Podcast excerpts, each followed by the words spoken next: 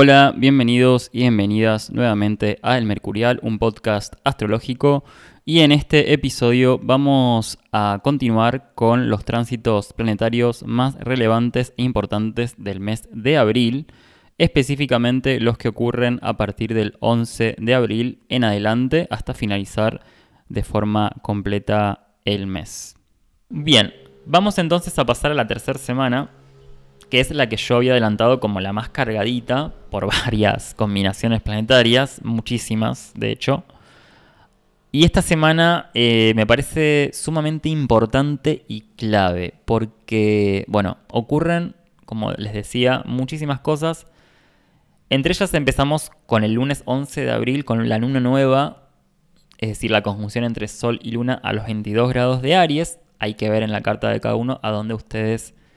eh, les toca esta conjunción luna-sol o esta luna nueva, en qué grados tienen, o sea, mejor dicho, en qué posición de la carta natal están los 22 grados de Aries, y ahí, bueno, habría que analizar justamente esta combinación. Bien, y es como que se arma, como toda trama, una serie de escenas donde hay un eje en común que ya iremos ahora delineando que me parece también una de las cosas que yo más disfruto de, hacer astrología. Yo creo que algunos astrólogos o astrólogas pueden llegar a compartir esto mismo que voy a decir. Es esta idea que por lo menos a mí me pasa a veces de ir como deshilachando un hilo, usando esto de la trama, ¿no? Eh, telas, tramas, hilos. Eh, y no sabemos a ciencia cierta, o por lo menos desde la previa, hacia dónde nos lleva ese hilo. Pero una vez que encontramos ese, esa trama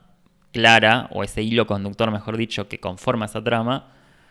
es muy interesante porque nos encontramos con eso, con un eje temático. Es como estar viendo una película y pensábamos que era una película de acción policial y terminamos eh, dándonos cuenta que era una eh, película de fantasía adolescente. No sé, digo, como que empezamos con una cosa totalmente distinta a la que terminamos. Eh, y eso es lo interesante, porque después, una vez que encontramos ese hilo conductor, vemos que está todo como tematizado para un cierto lado. Esto, por supuesto, es una guía o una, un acercamiento, no es tal cual que es un solo hilo conductor, pero sí hay un hay posibles hilos conductores. Me gusta hablar en plural porque siempre quiero mantener esta idea de lo, digamos, la pluralidad de la manifestación de una misma combinación planetaria, que eso, eh, digo, no hay que perder o no, o no hay que dejar de tener en cuenta. Y bueno, en la semana número 3 veo que hay ciertos hilos conductores que tienen ejes temáticos muy, muy claros eh, hacia, dónde, hacia dónde van. En principio entonces, arrancando con la luna nueva en, en Aries, o el Sol en conjunción en Aries a los 22 grados, esta combinación, una de las posibles lecturas que yo hago y que estuve consultando, es esto de sacar a la superficie emociones que vamos a llamar arianas, porque es el patrón arquetípico que está en juego en esa combinación, que estaban inconscientes, por supuesto, estamos hablando de algo lunar, así que el mundo de lo que está por debajo de la alfombra es el que aparece muchas veces en formas que no nos dábamos cuenta que teníamos y que realmente cuando las reconocemos, es decir, las hacemos conscientes, las identificamos, ahí caemos en la cuenta de que era lo que estaba lo que estaba moviendo o llevando a cabo diferentes comportamientos. Digo moviendo a propósito porque está ligado a la palabra motivación o movimiento o mover y emoción en su etimología tiene relación con esto que acabo de decir. Las emociones lunares no son otra cosa a veces que grandes motores o impulsores, motivadores para justamente a fin de cuentas, hacer ciertas cosas. O hacemos ciertas cosas porque estamos movidos por determinadas emociones que a su vez hay que tener en cuenta que están alimentadas por ciertas creencias. Así que es interesante con esta luna nueva en Aries ir a ese punto de las creencias que estamos portando inconscientes y que nos están moviendo o nos mueven. No para ver qué es bueno o malo. También es esta otra categoría que siempre quiero aclarar, que esto es bastante, diría, por usar una palabra tranquila, bastante poco de poca monta o de poca, de poca altura o, bastante limitado, me parece ya hablar en esos términos. Y lo que yo diría entonces es cómo ciertas creencias que podrían estar operando inconscientemente, algunas, porque la luna nos invita a pensar en esa esfera de situación psíquica nuestra, estarían eh, llevando a cabo diferentes motivaciones de tipo arianas o emociones de tipo arianas, que ahora voy a decir cuáles son o algunas de ellas. Y eso por supuesto nos está trayendo un destino determinado, una serie de escenarios determinados, ya que actuamos en concordancia con esas emociones o empujados por esas emociones. Algunas de ellas son, por ejemplo, las relacionadas con la autonomía emocional, es decir, yo siendo capaz de sostenerme por mí mismo emocionalmente, no necesito a nadie, yo me tengo a mí. Y digo esto no para decir que es bueno o malo ser así, sino que simplemente es una de las expresiones lunares del patrón arquetípico ariano y que se constela a partir de la creencia yo yo soy mi propio dueño o dueña, es decir, yo me autogobierno emocionalmente, no necesito a otras a otros cuerpos que lo hagan. Y esto justamente genera, genera una serie de creencias, o mejor dicho, están basadas en una serie de creencias que a su vez tienen diferentes expresiones emocionales que derivan de ellas, como la incapacidad para contactarnos a veces con las demás personas desde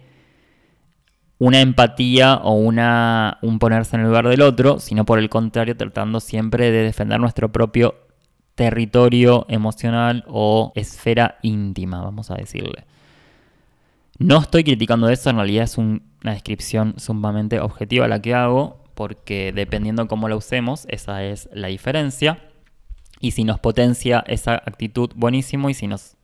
disminuye la potencia de orar, bueno, ahí habría que revisar si ese comportamiento nos está llevando a lugares potentes o no. Bien, otras emociones que derivan, más que emociones, sensaciones, son la impaciencia, la, irritabilidad, ya que con la luna en Aries y en esta posición aumenta la capacidad de percibir estímulos y ser altamente reactivos a esos estímulos. Una de las palabras claves en esta combinación es la reactividad. Y reactividad es decir, yo prendo un fósforo y se prenden todos los otros fósforos. O sea, es altamente chispeante esta combinación emocionalmente hablando, desde lo emotivo. Entonces, como toda luna en Aries, podemos llegar a sentirnos los tres días previos y los tres días posteriores muy impaciente con algunos asuntos que tienen que ver con los vínculos más afectivos o con aquello que me da seguridad emocional, impaciencia en cuanto a que quiero que algo suceda o que quiero que algo se resuelva o, o hay algo que me está incomodando y que me mantiene vibrando y activo constantemente. Por supuesto que puede llegar a estructurarse nuestro lenguaje como impaciencia, pero en realidad estamos describiendo una sensación que tiene que ver con una vibración que no me mantiene eh, quieto o no me mantiene tranquilo. Por eso también la eh, irritabilidad como también expresión de siento una vibración muy fuerte en mi cuerpo, que hay personas que lo viven literalmente en expresiones somáticas, como se me, tengo fiebre o se me brota la piel o, o, me siento que me pica todo, o sea, ciertas irritabilidades no solo estamos hablando desde lo psicológico o lo emocional, sino que como todo factor astrológico tiene su manifestación física. Y ni hablar de lo lunar, que estamos sumamente lunarizados, diría yo. Bien, ahora, como acciones o motivaciones también, la luna en Aries está muy ligada a ciertas sensaciones de o necesidades de, de proteger, si estamos hablando de un otro o una otra persona, como una conexión con los llamados que yo, desde mi luna en Aries, veo como abusados o personas que son consideradas débiles o que son sometidas por otras que están en una posición de poder, vamos a decir, eh, desigual o, o en distinta condición y que eso las pone en, desprotección o en situación de vulnerabilidad. Bien, esto eh, como temática es una de las cosas que puede llegar a despertar la capacidad de protección lunar, como toda lunar tiene una capacidad de protección, y en el caso de Aries despierta para ese lado. Tal vez no, no sea óptima para compartir otro tipo de, protecciones, pero esa es una de las protecciones que podrían llegar a estar ligadas a una luna en Aries. Entonces, palabras claves para esta luna conjunción Sol es la autoprotección, el autocuidado, el no depender, el prescindir de otras eh, personas o prescindir de aquello por lo cual no quiero depender más. Entonces, es interesante de ver como eje temático que aborda desde las emociones inconscientes lunares tal vez esos temas, es decir, cuánta dependencia o independencia poseo a nivel afectivo, cuánto necesito de otros o no, no para ponerme en un bando o decidirme cuál eh, equipo contrario a otro, que es una cosa buena y otra cosa mala. No estoy hablando de eso, no estoy hablando de esa polarización, sino que estoy hablando de decir, bueno, qué grado de dependencia tengo y qué efectividad tiene o no en mí eso. Eh, digo, cuánto necesito de las más personas porque me ayudan, porque realmente son un sostén, o realmente puedo autosostenerme y ser capaz a nivel afectivo. Ya desde el vamos igual sabemos que no estamos aislados y que necesitamos la interacción, sea interdependencias o sean alianzas momentáneas, sea, eh, no estamos desconectados, todo lo contrario. Pero justamente en esa conexión hay las diferentes maneras de afectarnos con otros cuerpos, como tal plantea la luna. Van a ser distintas las formas. La luna en Aries es la más cuidadosa con respecto a mantener esa línea o esa raya entre mi mundo íntimo y el tuyo. A nivel emociones, también otras posibles cuestiones claves para entender de la luna conjunción sol, porque no hay que olvidar que está el sol obviamente en el medio, es la posible generación de autoconfianza o sensación de, de valentía o de que puedo hacer algo a nivel emocional o impulso vital. Es decir, esto traducido de otra forma tiene que ver con poder ser capaz de moverme hacia algo que yo realmente necesito o quiero con una actitud de valentía o, de que yo puedo y que no tengo miedo, de que, de que puedo enfrentar esta situación. Y esto tiene que ver un poco con lo que veníamos ya en la semana anterior, esto de reconozco estas, estas partes mías que son más débiles o más frágiles y que de alguna forma soy capaz de autonomizarme o, ser autónomo en esto de poder ser eh, sostén de mi propia existencia, que nada más ni nada menos tiene que ver con las palabras claves ligadas a Aries como la independencia, la capacidad de acción y movimiento desde la propia confianza o confiar en el propio deseo. A nivel emocional es una luna sumamente visceral, Siempre lo fue y siempre lo será, o la luna en contacto con Marte. Y una de las características de este mes justamente que las dos lunaciones que hay, tanto la luna nueva que acabo de describir como la luna llena, que ocurre el próximo 27 de abril, en el eje Escorpio-Tauro también va a plantear una conexión con los mundos más viscerales y emociones mucho más turbulentas. Es decir, son dos lunaciones bastante cálidas de agua hirviendo, para usar estas metáforas de sustancias y temperaturas. Así que está bueno tener en cuenta esto porque a nivel emocional no es un mes de tranquilidad, sino que se mueven muchas cosas, es muy turbulento en ese sentido y entonces está bueno tenerlo en cuenta porque también, como digo, la resonancia y acá tiene que ver con esto que yo decía de entender el hilo que une todo, o la trama global temática, se, digamos, resuena con el ingreso de Marte en Cáncer, que es otra combinación en analogía a Marte-Luna, o Luna en Aries, o sea, esta temática va a seguir operando a lo largo del mes, y entonces, por el lado que lo miremos, estas cualidades o estas temáticas que acabo de, nombrar son un poco la impronta de abril del 2021 en cuanto a lo emocional o diferentes expresiones que tienen que ver con el mundo de lo afectivo eh, de cada uno de nosotras y nosotros. Entonces, para ir finalizando un poco la comprensión para mí de, esta luna nueva en Aries, es interesante ver en qué área de la carta natal cae porque ahí es donde vamos a conectar o posiblemente podemos llegar a conectar, no es que está algo dado, esto también es algo que quiero aclarar siempre que, que hago este tipo de análisis del mes, no son las condiciones dadas de por sí, sino que uno tiene que activarlas, o sea, no es que están dadas.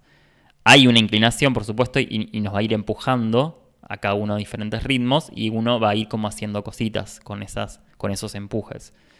Pero no está dado cómo voy, voy a usarla. Eso también lo quiero recalcar varias veces para que quede claro que está la posibilidad de acción y de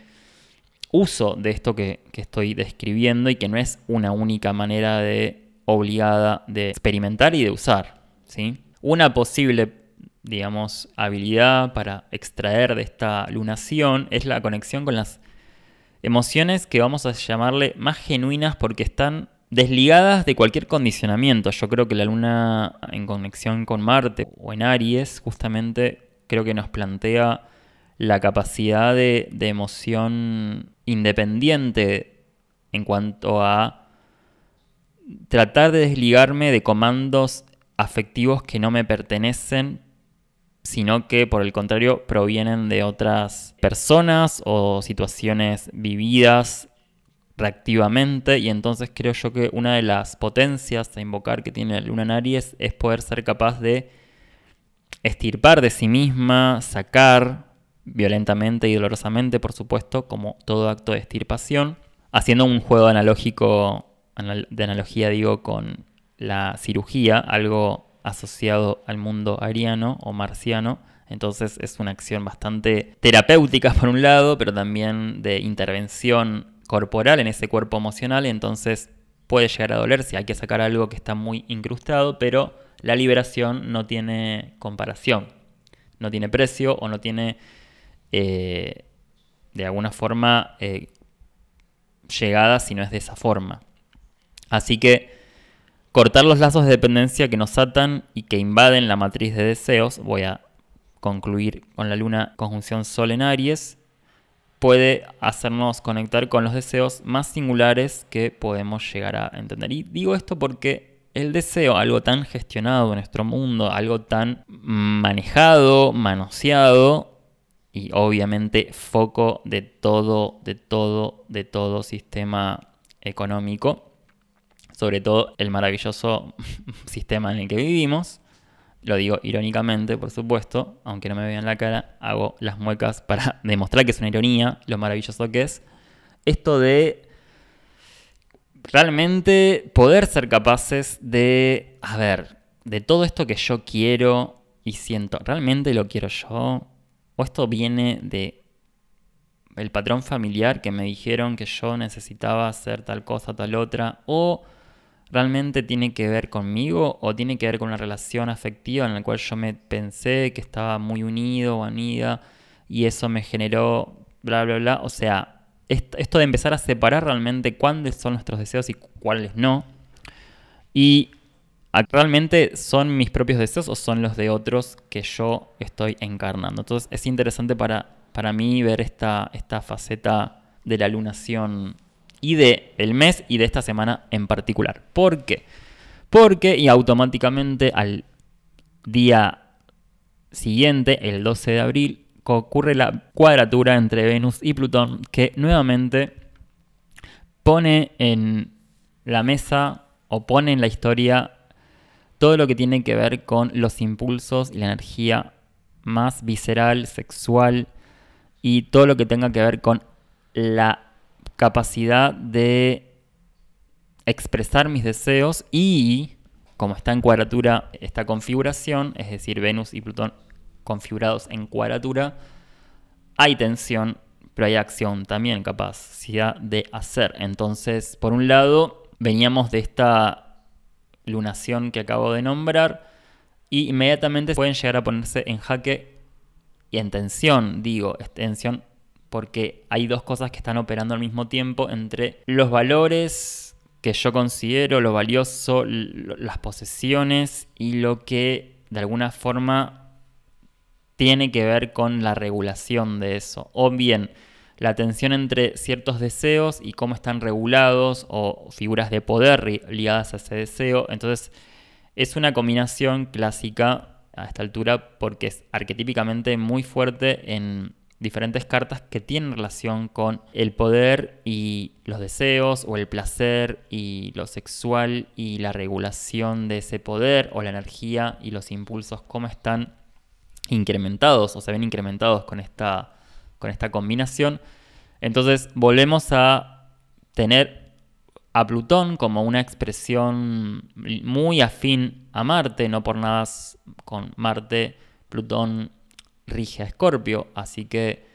todo lo que tenga que ver con la voluntad y la acción y el deseo moviendo a esa acción es algo clave para entender. Así que nuevamente la temática va a seguir ocurriendo porque se van a ir sumando más combinaciones a esto que estamos describiendo en esta tercera semana. El 13 de abril inmediatamente aparece un sextil con Marte desde el Sol, conectando los ejes Aries-Géminis. Entonces está nuevamente esta idea de confiar en lo que se quiere y hacer, esta, esta idea de poder ser autónomos e independientes, conectar con la voluntad genuina, vamos a decir, esta idea de una voluntad de poder una voluntad de acción que tenga que ver con una independencia realmente genuina en términos de no estar manejada por ningún deseo que tal vez no me pertenezca y tal vez nunca lo quise y entonces verme a mí pensando y haciendo de forma sincronizada. Un poco tiene que ver con la idea del eje Aries-Géminis y esto del Sol y Marte en juego. Sumado a esto, el 15 de abril, el Sol hace otro sextil, pero para el eje de Acuario. Entonces, ahí tenemos una impronta mucho mayor en esto de necesidad de crecer, de expandirme, y la confianza es algo que aumenta muchísimo, sobre todo en esto de los propios ideales. Hay algo de lo acuariano y lo ariano que se van a configurar y además el Sol con Júpiter sobre todo aumentan esta idea de cuáles son los ideales que a mí me mueven y plantean una expresión de mí mismo, en el sentido de hacia dónde quiero ir y qué quiero expresar al mundo en base a qué. Yo creo que Acuario, Aries y Sol, Júpiter un poco eh, orbitan estas temáticas de ideales, expresión, acción. Recordemos que esta combinación sumada a la otra entonces nos van a ir, digamos, eh, preparando el terreno como para poder en algún momento materializar esos ideales con Tauro. Y este es el momento donde aumenta mi confianza en los propios recursos, en lo que tengo para expandirme, en lo que tengo para crecer, para proyectarme según lo que yo creo que quiero ser y lo que quiero hacer en el mundo, un poco cerrando con la temática que veníamos experimentando con las configuraciones que nombramos anteriormente. Para seguir justamente esta trama de voluntad y poder, se suma una combinación que tiene que ver justamente con la voluntad y el poder, que es el Sol cuadratura Plutón. Y acá ponemos en tensión los ejes Aries Capricornio. Y así que esto de la voluntad aparece como en primer plano, donde las redes de poder se pueden llegar a poner mucho más eh, en tensión, mucho más activas en este momento. Y yo creo que es una, un buen momento para conectar y accionar desde la propia voluntad a esta altura ya trabajada muchísimo la sensación de repito algo de alguien o soy yo mismo, esta idea de lo genuino que también un poco tiene que ver con la temporada de Aries y a su vez tiene que ver con el desarrollo de la propia expresión, pero que va a tener un choque con fuerzas de poder instituidas. Recordemos que Plutón está en Capricornio, nada más y nada menos que el patrón zodiacal de las grandes estructuras. Entonces, algo de, la cualidad de, de, Plutón en Capricornio, que bueno, no vamos a hablar tampoco en detalle ahora porque ya hemos más que experimentado sus efectos a lo largo de todos estos años, sobre todo el año anterior. Sí quiero detenerme en esto de que la expresión puede llegar a encontrar un choque con fuerzas de poder instituidas, así que ahí habría que ver en las cartas de cada uno dónde está Plutón primero transitando en Capricornio, que eso va a ser siempre tema aparte por su durabilidad y son procesos mucho más largos de los que podemos llegar a hablar en una semana. Pero sí puede eh, ser un, día o una semana, mejor dicho, donde conectemos con esas, con esas fuerzas de poder que están, las que no son conscientes, exteriorizadas. Entonces, posiblemente si la autoridad no la tengo desarrollada del todo, me puedo encontrar desde afuera con esa autoridad chocando conmigo. O bien si yo asumí una responsabilidad de mi propia autoridad, yo ejercer ese rol de autoridad, pero mm, dosificar un poco la acción, ya que puede ser interpretada por una afuera o con efectos eh, interpretados como muy agresivos o violentos, porque la energía en este momento, ya lo que vamos de la semana 16 de abril, mitad del mes, es sumamente alta, pero no es como pasaba el mes anterior en marzo, que era mucho más mental la energía, mucho más sensorial, por supuesto por la gran carga de Géminis y Pisces que teníamos, sino que ahora al estar Géminis, Acuario y Aries, ahora en este caso con Capricornio, hay una acción mucho más concreta en el mundo, en el sentido de me dirijo hacia algo físicamente hablando y entonces hay algo mucho más eh, palpable en cuanto a los efectos que tienen las acciones y el uso del poder. Así que es interesante ver cómo en toda la semana número 13 fue constelando esta, esta conexión con la voluntad y a su vez con el contacto con las propias heridas para desarrollar esa voluntad de poder. Recordemos que eh, iniciamos un poco esta trama conectando con las propias debilidades y a partir de ahí generar una potencia o extraer una potencia y una fortaleza.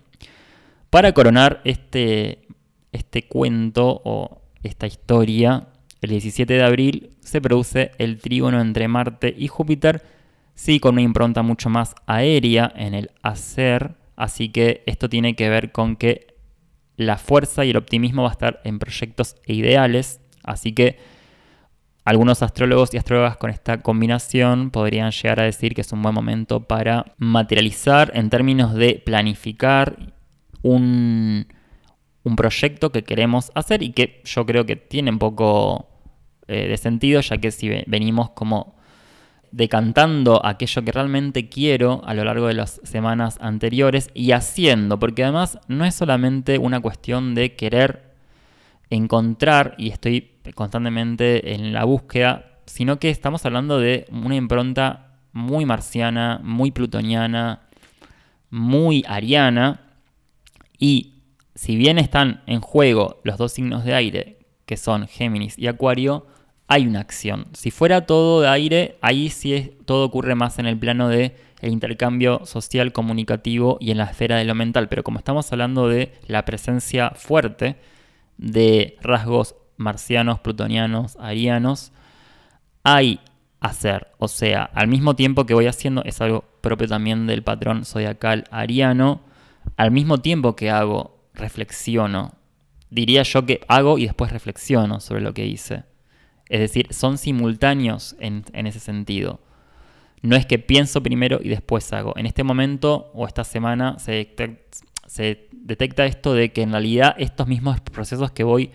analizando se van viendo en la acción y por eso me puedo chocar y en, la misma, en el mismo choque puedo reflexionar sobre aquello que hice. Y esa es un poco la idea de la impronta ariana o marciana de, este mes también. Pero con Marte Trígono Júpiter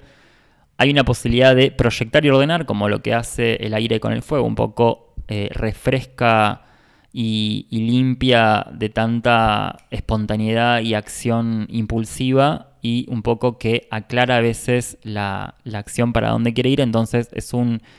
por un lado, incremento de la actividad mental, de la comunicación, de los contactos. Esos días comenzamos a ver también que eh, la sociabilidad puede llegar a aumentar mucho más por estas motivaciones. Porque también veo que se produce una gran simbiosis con ciertos grupos de personas o ciertas personas o contactos, o también hablando de la esfera de lo teórico, de, ciertas, eh, de ciertos saberes o, todo lo que tenga que ver con el mundo de la información, que a mí me abren puertas, me hacen crecer. Esa es la sensación con Marte-Júpiter desde Géminis y desde Acuario. Así que es interesante que acá es provechoso tomar riesgos, ahora sí, no como sucedía la semana anterior con Marte cuadratura Neptuno, sino que acá sí es interesante. Por más que igual uno pueda ver que hay sospechas, porque debe estar operando hasta esta altura Neptuno todavía, pero con mucha menos fuerza. Igual yo diría que sí, que tomar eh, riesgos con cautela, siempre cautela, antes de experimentar caute, como decía Espinosa. Así que eso sería un poco el finalizar esta semana. Hay mucho más para hablar, pero bueno, no me quiero detener tampoco tanto en esta tercera semana. Pasa que es tan cargadita que lo amerita. Por ejemplo, bueno, luego tenemos como epílogo final Mercurio sextil Marte, otra combinación Aries-Géminis, la acción, la expansión, los recursos, esto de afinar la mirada, planificar, hacer, se ponen mucho más fuertes, como veníamos viendo. Y otra combinación marciana-mercurial, pero en este lado desde el lado de Plutón con Mercurio con cuadratura. A los 26 grados de Aries y obvio a los 26 grados de Capricornio Plutón. Entonces ahora la voluntad pasa al medio del pensamiento. Y a esta altura como posible manifestación que siempre ocurre cuando Mercurio y Plutón están en contacto, puede haber ciertas obsesiones o querer profundizar en alguna situación mucho más de forma eh, tenaz o de forma mucho más eh, profunda. Y entonces una de las posibles manifestaciones que también pueden ocurrir es esta obsesión por algún tema o una meta en particular donde quiero profundizar y esto está bueno, por un lado, vivirlo de una manera en la cual la voluntad sea ejercida de forma creativa y no destructiva, que mi propio pensamiento no me destruya, sino que pueda permitirme crear voluntariamente lo que quiero vivir. Entonces, eh, esa es una de las formas que yo diría que finalizaría esta semana con una gran carga de acción y de pensamiento y de emociones ligadas, derivadas de estas dos dimensiones. La intensidad mental es muy alta a esta altura, por eso hay que evitar eh, la, desmesura. Júpiter va a estar ahí aportando bastante al respecto, no de una forma tan exagerada, pero sí, como todo lo que hace Júpiter, dilata y expande, las compulsiones o la obsesión por alguna cuestión puede ser algo que hay que medir. Ya pasando entonces a la cuarta semana, el 19 de abril, como les había adelantado al principio del episodio, el Sol realiza una conjunción con Mercurio a los 29 grados de Aries. Automáticamente luego pasan a el signo de Tauro, tanto el Sol como Mercurio, así que ahí ya hay un cambio importante en esto de lo mercurial que veníamos describiendo en las semanas anteriores y sobre todo en el mes anterior.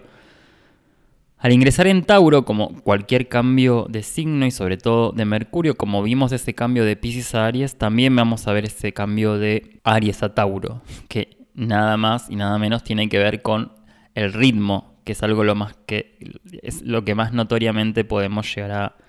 observar.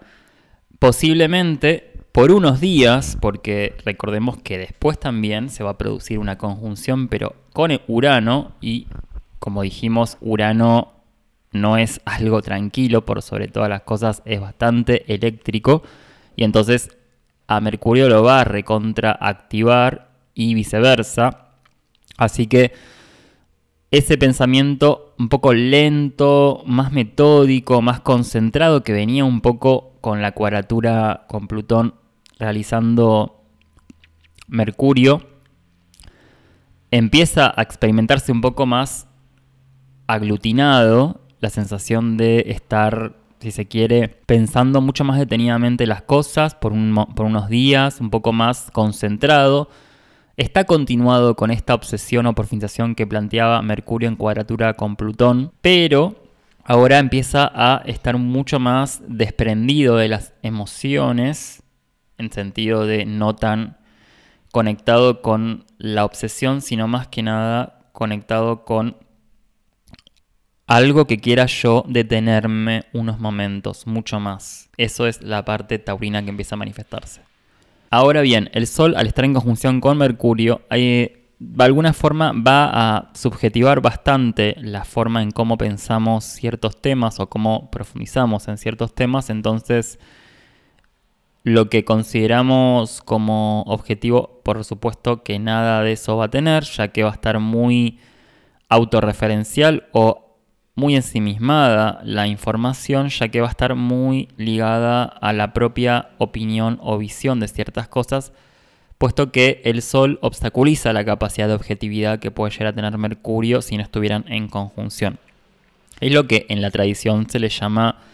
Mercurio combusto o lo que denominamos cuando Mercurio está muy cerquita del Sol, las habilidades mercuriales se ven solarizadas, o sea, la necesidad de expresar, la necesidad de extrovertir, pero siempre desde un punto de vista autorreferencial o muy ligado a lo individual o lo yoico, parte de las motivaciones solares. Por eso es interesante ver que esa profundización o ese aquietamiento de algunos temas por unos días, digo por unos días porque después veremos que no va a ocurrir eso,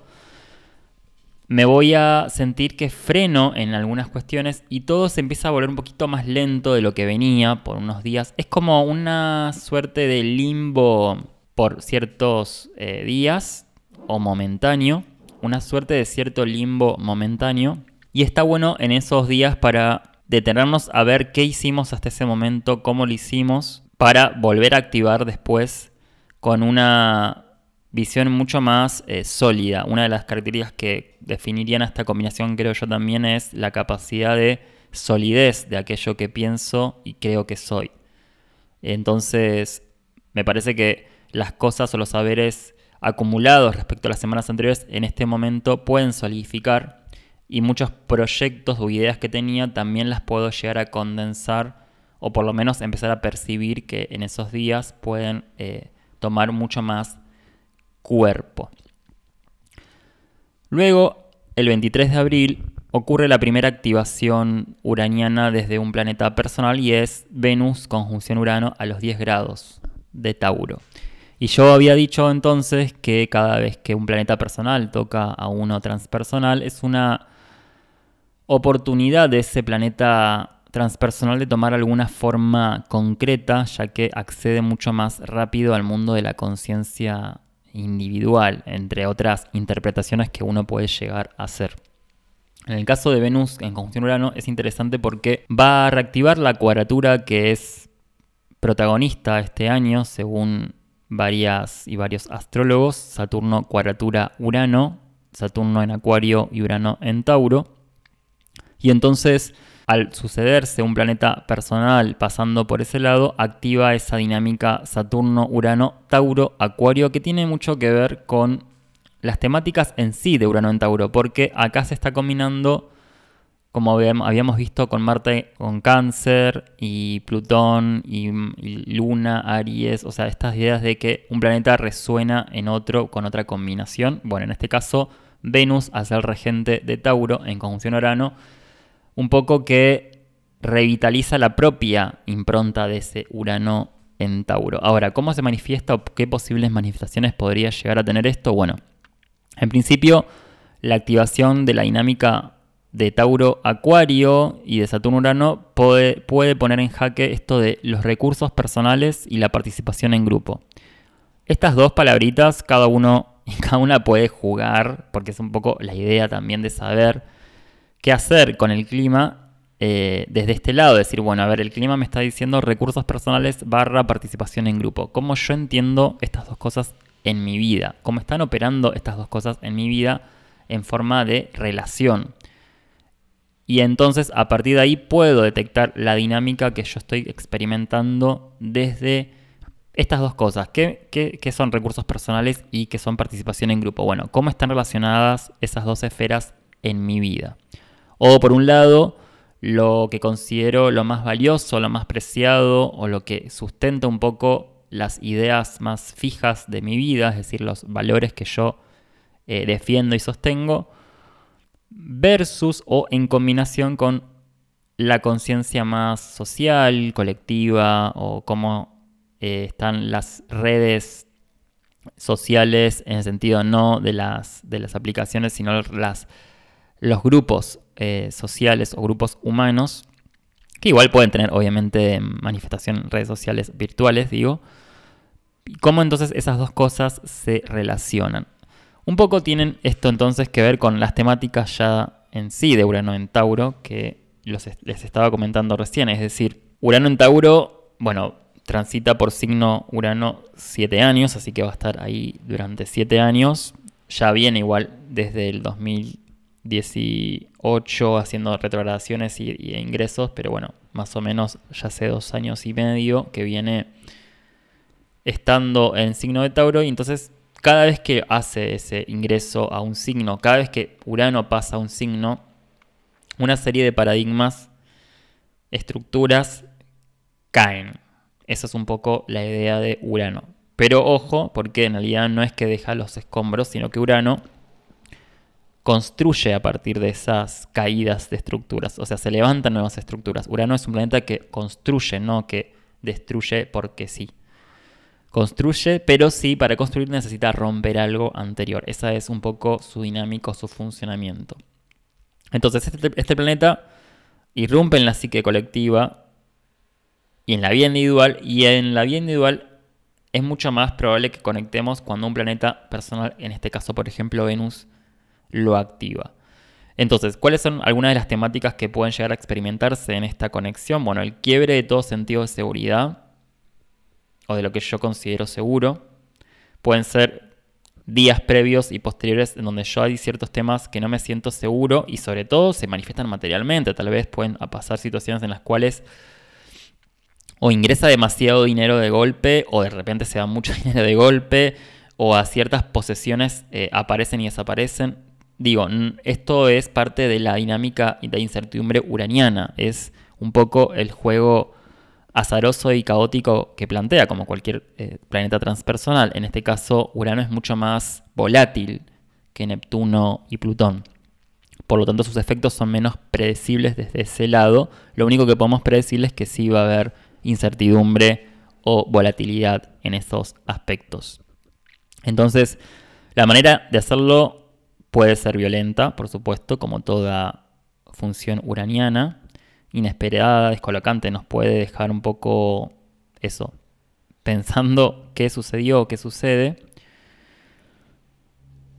Pero siempre, digamos, la motivación es, como arquetípicamente está ligado a Prometeo en el mito, aspira a una mejora colectiva, aspira a, una, a, un mejor futuro, en pos de un futuro mejor que el presente, que siempre lo va a ver como imperfecto. Entonces, si bien esto ocurre en la psique colectiva, uno individualmente lo puede experimentar en su vida. Entonces, preguntarse, bien, ¿qué estoy aspirando a mejorar? Porque estoy viendo algo que en lo presente veo como imperfecto. ¿Y qué es eso de la perfección? ¿Necesito llegar a ese ideal? ¿Por qué existe ese ideal? O preguntarnos, ¿por qué pienso en un futuro? ¿Qué relación tengo con lo que llamamos, entre comillas, futuro? ¿Qué estoy aspirando a progresar en esos términos? Y entonces está bueno pensar esto, dónde en cada uno va a operar. Esto, por supuesto, a nivel técnico tiene que ver en qué casa eh, sucede esta combinación tanto de Venus-Urano como Urano en sí transitando en Tauro. Así que, bueno, para tener un poco de, de palabras claves que nos ayuden a entender esta combinación, algunas de ellas son estas que yo les acabo de nombrar. Así que durante este periodo, todos los sistemas que personalmente y socialmente va a ocurrir, pero o está ocurriendo ya, pero desde lo personal, porque lo estamos viviendo desde este planeta personal, que usábamos hasta el momento para sostenernos materialmente entran en crisis o pueden ser momentos donde nos replanteemos y entren en crisis ciertas estructuras de cómo generar recursos, como Tauro plantea y también Venus plantea. La noción de propiedad privada o de lo que es mío y tuyo, estas separaciones entre lo tuyo y lo mío entran en revisión. Porque, bueno, Urano en Tauro en sí colectivamente como proceso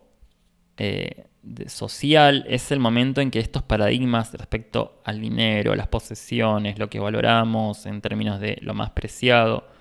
cómo nos tenemos materialmente, se pueden llegar a modificar radicalmente, que de hecho ya lo están haciendo por diferentes manifestaciones que ya estamos experimentando. Por un lado, no sé, la digitalización del dinero, del trabajo, la relación con el cuerpo, lo virtual, lo real, lo físico, lo no físico. O sea, estas ideas están ya circulando hace un tiempito, pero se empiezan a hacer mucho más cotidianas. Un poco es esa la idea cuando entendemos que ciertos procesos irrumpen en la psique colectiva porque ya empezamos a verla, a verlos mucho más en el día a día. Pero también aparece esta idea de lo comunal, de lo, lo cooperativo. Yo creo que Venus en cuadratura a Saturno, que va a ocurrir esa combinación el 25 de abril, también va a poner en jaque esta idea de la seguridad y de la capacidad de sostén en términos eh, materiales, tanto físicos como justamente de ideas. Recordemos que Saturno en Acuario va a plantear también que las estructuras son mentales, así que no es que solamente estamos hablando del mundo físico, sino que cosas que tengan que ver con el sostén de ideas, de, formas de vida, yo quiero seguir manteniendo. Pero ¿cuál es el precio? Bueno, Urano y Tauro justamente puede volverse muy rígido, entonces la tensión fija, que es parte también de este, de este año como cualidad singular, es un poco también tenso en la forma de cómo se puede llegar a resolver porque las posturas se pueden volver muy fijas, muy rígidas, no solo yo con una situación de afuera, sino internamente sostener algo mucho tiempo por no poder cambiar o flexibilizar. Una de las, vamos a decir, no sé si efectos, pero sí una de las posibles cualidades poco potentes a veces que tienen las modalidades fijas, o sea, los signos fijos, Tauro, Leo, Escorpio y Acuario, es la dificultad para flexibilizarse porque hay una tendencia a sostener una postura, una posición mucho tiempo, porque es lo que hace el fijo. El fijo es sostener, hace otra cosa. Depende cómo usemos esa habilidad, bueno, nos puede llevar diferentes situaciones, tanto afortunadas como no, dependiendo que estamos sosteniendo por mucho tiempo. Pero Urano, al volverse rígido con una idea, a veces nos puede llegar a mantener una misma situación y eso inevitablemente cae por su propio peso, entonces Tauro va a plantear un poco también esa dicotomía entre sostener y soltar, entre libertad y mundo material, Así que me parece que son algunas temáticas que pueden llegar a ondar o orbitar en esta combinación Urano, Venus, Tauro y Saturno en cuadratura. Preguntarnos si prefiero mantener lo que tengo o me animo a algo nuevo, prefiero mantener esto y tener otra cosa, esta idea de soltar para tener, eh, la posesión, bueno, son todo, digamos, el juego de palabras un poco que orbitan y ahondan en esta, en esta dinámica, me parece a mí, y bueno, por sobre todo las interpretaciones que también eh, muchos astrólogos y astrólogas de la comunidad astrológica eh, están realizando. Marte ingresa a cáncer en ese mismo momento, así que todo esto que ya al mismo tiempo veníamos trabajando o experimentando en cuanto a la sensibilidad y el mundo de lo afectivo, y las emociones motivadoras de acciones aparecen nuevamente, no es porque se hayan ido, sino que vuelven a aparecer un poco más en escena, digo. Y van a resonar con la luna nueva en Aries, de lo que ocurrió unos días anteriores, y con la luna llena en Escorpio, que ocurriría unos pocos días después. Hay una sensación posible que se puede llegar a experimentar como un freno del exterior. Por supuesto, el cambio de Géminis a Cáncer tiene que ver con ese repliegue hacia un, entre comillas, interior. Recordemos que es entre comillas porque la astrología nos va a plantear un jaque con eso, que interior y exterior en realidad son divisiones que hace la mente, pero que en realidad operan de una forma simultánea si estamos manteniendo esos niveles, pero en realidad es un reflejo mutuo. En fin, Mercurio hace esa conjunción con Urano, también que habíamos adelantado el 24 de abril,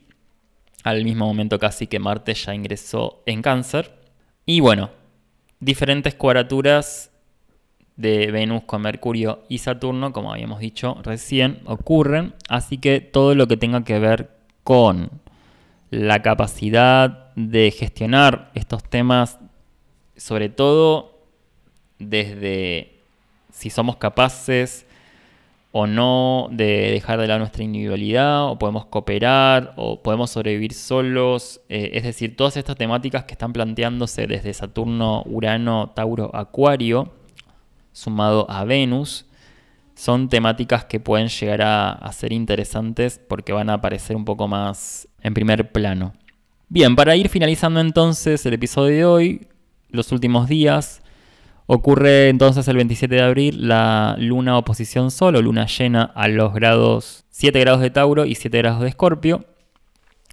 Y un poco esta luna bastante particular va a, remitir a la luna nueva, yo creo, en Aries, porque también tiene esta impronta de lo marciano barra plutoniano. Entonces es interesante de ver que va, por un lado, a remitir a esas cualidades que acabamos de nombrar, sobre todo con deseo y voluntad de poder, pero al mismo tiempo va a activar fuertemente esto que veníamos nombrando recién la cuadratura de Saturno con Urano y, por supuesto, todos los planetas involucrados, tanto de Tauro como en Acuario. Así que es una lunación tensa, muy activa internamente. Podemos llegar a experimentarlo externamente si hay casas que son más de exteriorizar esa situación, pero en realidad la turbulencia va a ser muy, muy interna. Y como opera en Escorpio, va a ser probable que o emerjan en ese momento cosas tapadas o que en realidad emerjan a los pocos días después de la luna llena lo que estaba tapado. Es, ese, destape, destape de lo que estaba acumulado es una de las ideas. Y además uno de los, de los ejes Tauro-Escorpio es la retención, la retención emocional y física. Entonces me parece que uno de los ejes a trabajar con esa luna llena es la posesión la tenencia, la rigidez, pero al mismo tiempo el soltar, el liberar, porque también Acuario está participando de esta lunación. Bien, y entonces el último, o el anteúltimo gran evento del mes es la retrogradación de Plutón en Capricornio a los 26 grados. Para esto, algunas cositas que quería nombrarles tienen que ver con una autora que me parece interesante su, trabajo que ha hecho sobre em, planetas retrógrados, que de hecho la retomo o la tomo para uno de los próximos seminarios que tengo planificados para este mes de abril, que es Mercurio retrógrado, que se llama Erin Sullivan, eh, y ella tiene un libro que, bueno, estudia el comportamiento astronómico y psicológico de los planetas en retrogradación. Ahí consultando algunas cuestiones que ella describe, me pareció interesante tomar algunas para hablar de Plutón retrógrado en Capricornio, algo en general, tal vez haya otra oportunidad en otro episodio de profundizar solamente en este tema, pero para conectarlo con el mes que estuvimos describiendo, me parece interesante de tomar, por ejemplo, algunas cosas que tienen que ver con que esa retrogradación de Plutón va a estar hablando de los aspectos venenosos que uno posiblemente pueda llegar a tener con esta idea de lo que me intoxica y que necesariamente tengo que eliminar, que es un poco el proceso largo plutoniano o uno de los procesos largos plutonianos que va a plantear. Como Plutón va a estar mucho tiempo en esa posición, no solo en Capricornio, sino en retrógrado, o sea, todo es procesos largos, no son resoluciones rápidas son minis muertes que van a estar ocurriendo desde Plutón. Minis muertes que tienen que ver con cosas que ya no se sostienen porque ya no dan para que se sostengan. es un poco la clave de esta, de esta combinación. Ya sean hábitos, ya sean vínculos, ya sean formas de vida. Esto tiene que ver, por supuesto, y me ayudaría mucho a analizarlo por casa, porque en realidad ahí es donde vamos a ver en la carta natal de cada uno dónde están esas mini muertes o procesos de muerte y resurrección, porque también de esos escombros emerge algo nuevo que es un poco también la clave de entender a Plutón, de esa crisis, de, esa ruptura, no como Urano, sino es un, es un sacarse una piel vieja para emerger algo nuevo, es un poco también la idea arquetípica ligada a Plutón de Fénix, de, de renacer desde esas cenizas o desde esa de ese estado destructivo, de esta destrucción que quedó, de ese polvo, de esas cenizas, sacar algo nuevo, que nazca algo nuevo. Pero que nazca algo nuevo, Plutón nos dice que algo tiene que morir. No puede nacer algo si no muere algo antes. Esa es un poco también la temática plutoniana y con retrogrado esto se va a volver mucho más introspectivo y entonces es un buen momento que duraría hasta octubre, hasta el 7 de octubre, que es cuando Plutón vuelve a estar directo. Así que tenemos varios meses de introspección y de muertes internas, donde vamos a ir matando, si se quiere, diferentes ideas, ideales, sentimientos, contradicciones, eh, diferentes estructuras que nos mantienen en una situación justamente de supervivencia, un poco también porque nos conecta con la idea de supervivencia colectiva, como bien Ligirín también en su momento ha dicho. Pero bueno, son procesos largos y lentos, así que no es que de la noche a la mañana vamos a estar nuevos y renovados, sino que vamos a ver los efectos mucho más adelante. El momento en realidad es día a día, poco a poco, mes a mes, donde estas mini muertes, que son que vienen por momentos, por sensaciones de ya no tiene sentido la existencia, o no quiero más esto, o tengo una crisis fundamental y no sé cómo expresarla. O sea, son atisbos de movimientos que vienen, oleajes, donde usando esta climatología astrológica son como si fueran olas de calor que vienen cada tanto y que tienen olor a azufre, que vienen del submundo, que vienen de abajo y que bueno, no veo la lava salir o no veo lo que hay abajo, pero siento su aroma, siento su temperatura. Esa es un poco la sensación con Plutón. Y entonces como gran último evento astrológico o combinación astrológica, tenemos la conjunción Sol-Urano en los 10 grados de Tauro, y un poco viene a coronar, justamente usando la, palabra a propósito como imagen que remite arquetípicamente al sol rey, a coronar esta gran, gran, gran cantidad de semanas ligadas a la motivación, el hacer, el deseo, pero como ya este último atisbo del mes nos empieza a plantear cambio de estructuras, desestructurar, romper, etcétera, la motivación del cambio de estructuras es el momento oportuno para indagar desde lo individual, y acá es clave que esté el sol desde lo individual, como yo quiero cambiar ciertas estructuras, que no solo repercuten en mí, sino que repercuten en otros. Un poco también hacer consciente la idea uraniana es darme cuenta que lo que, lo que yo hago afecta a otros y soy afectado por las redes de otras personas, sobre todo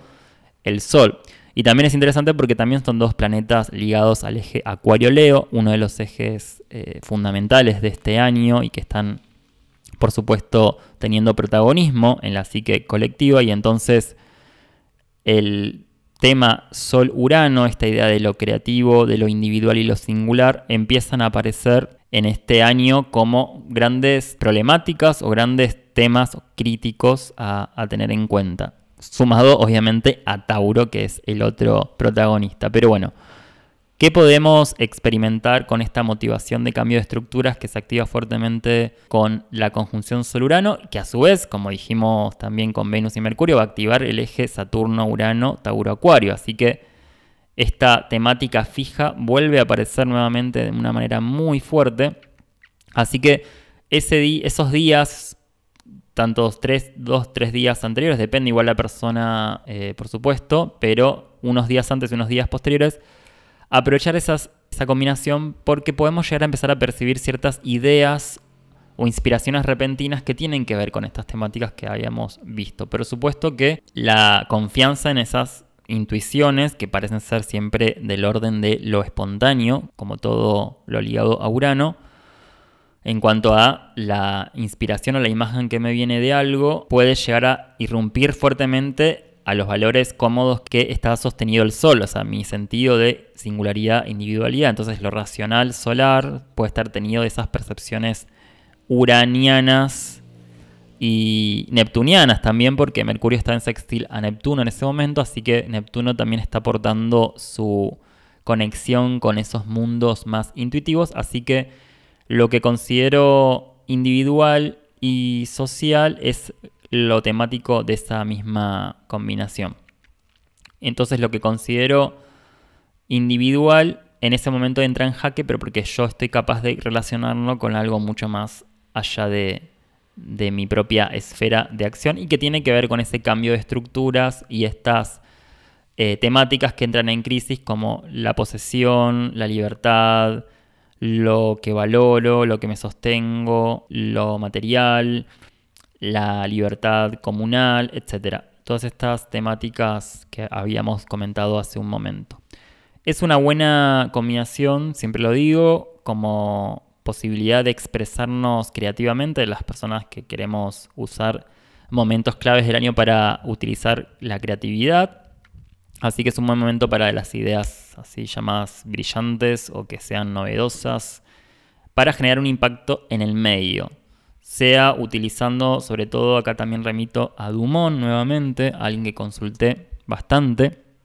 para este mes, que él habla de eh, esta combinación de Mercurio sextil Neptuno. me estoy refiriendo a utilizar la expresión literaria como forma creativa, el dibujo, la pintura, la música, la fotografía, el cine, todo lo que sea ese tipo de disciplinas artísticas para aprovecharlo. Yo creo que el sol con el Urano aumenta además la innovación, así que las personas que quieran irrumpir en su medio de forma creativa, este es un buen momento para hacerlo. Hemos finalizado entonces el análisis de los tránsitos mensuales de abril de 2021. Espero que sea útil y que bueno, espero también tener una respuesta, una un compartir desde su lado, cómo van experimentando los diferentes tránsitos, las diferentes semanas, así que pueden escribirnos a El Mercurial en Instagram y pueden compartir sus, sus vivencias y sus experiencias. Igual, de todas maneras, mm, voy a estar ahí preguntando seguramente cómo van esos tránsitos a lo largo del mes, si el tiempo si el tiempo lo permite. Así que eh, vamos a estar atentos también a cómo les van eh, sucediendo estos tránsitos en sus vidas, cómo los van experimentando y cómo van relacionándose con este clima que acabo de describir. También acuérdense que pueden aportar a el proyecto de El Mercurial, este podcast astrológico, haciendo alguna donación en el cafecito barra El Mercurial, donde ahí pueden, con el precio de un café o una cerveza, como quieran o prefieran, pueden ayudar con su colaboración económica a continuar con esta tarea tan eh, disfrutable que a mí me pasa, que es grabar y compartirles estas informaciones. También pueden, bueno, si no, me, si no siguen todavía al Mercurial, pueden buscar en Instagram a El Mercurial y ahí van a encontrar toda la información relacionada a los episodios, pero también información relacionada a los seminarios y el programa de estudios de astrología que yo estoy a partir de abril empezando a dar. Si bien comencé a impartir seminarios a partir del mes anterior, o sea, en marzo, en abril continúo con los seminarios de astrología con diferentes temáticas y en abril además comienza el programa o formación integral en astrología, un programa de estudios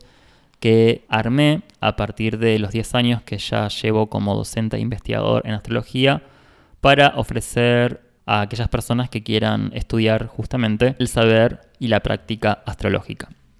Así que seguramente también habrá otro episodio que hablaré solamente y específicamente de ese tema. Por lo tanto, de todas maneras pueden consultarme cualquier información al respecto para inscribirse o saber qué cursos están dando, módulos, seminarios, etc. Así que pueden contactarme por los medios que les acabo de nombrar. Bueno, eso es todo por el momento. Los saludo hasta una próxima edición de El Mercurial, un podcast astrológico.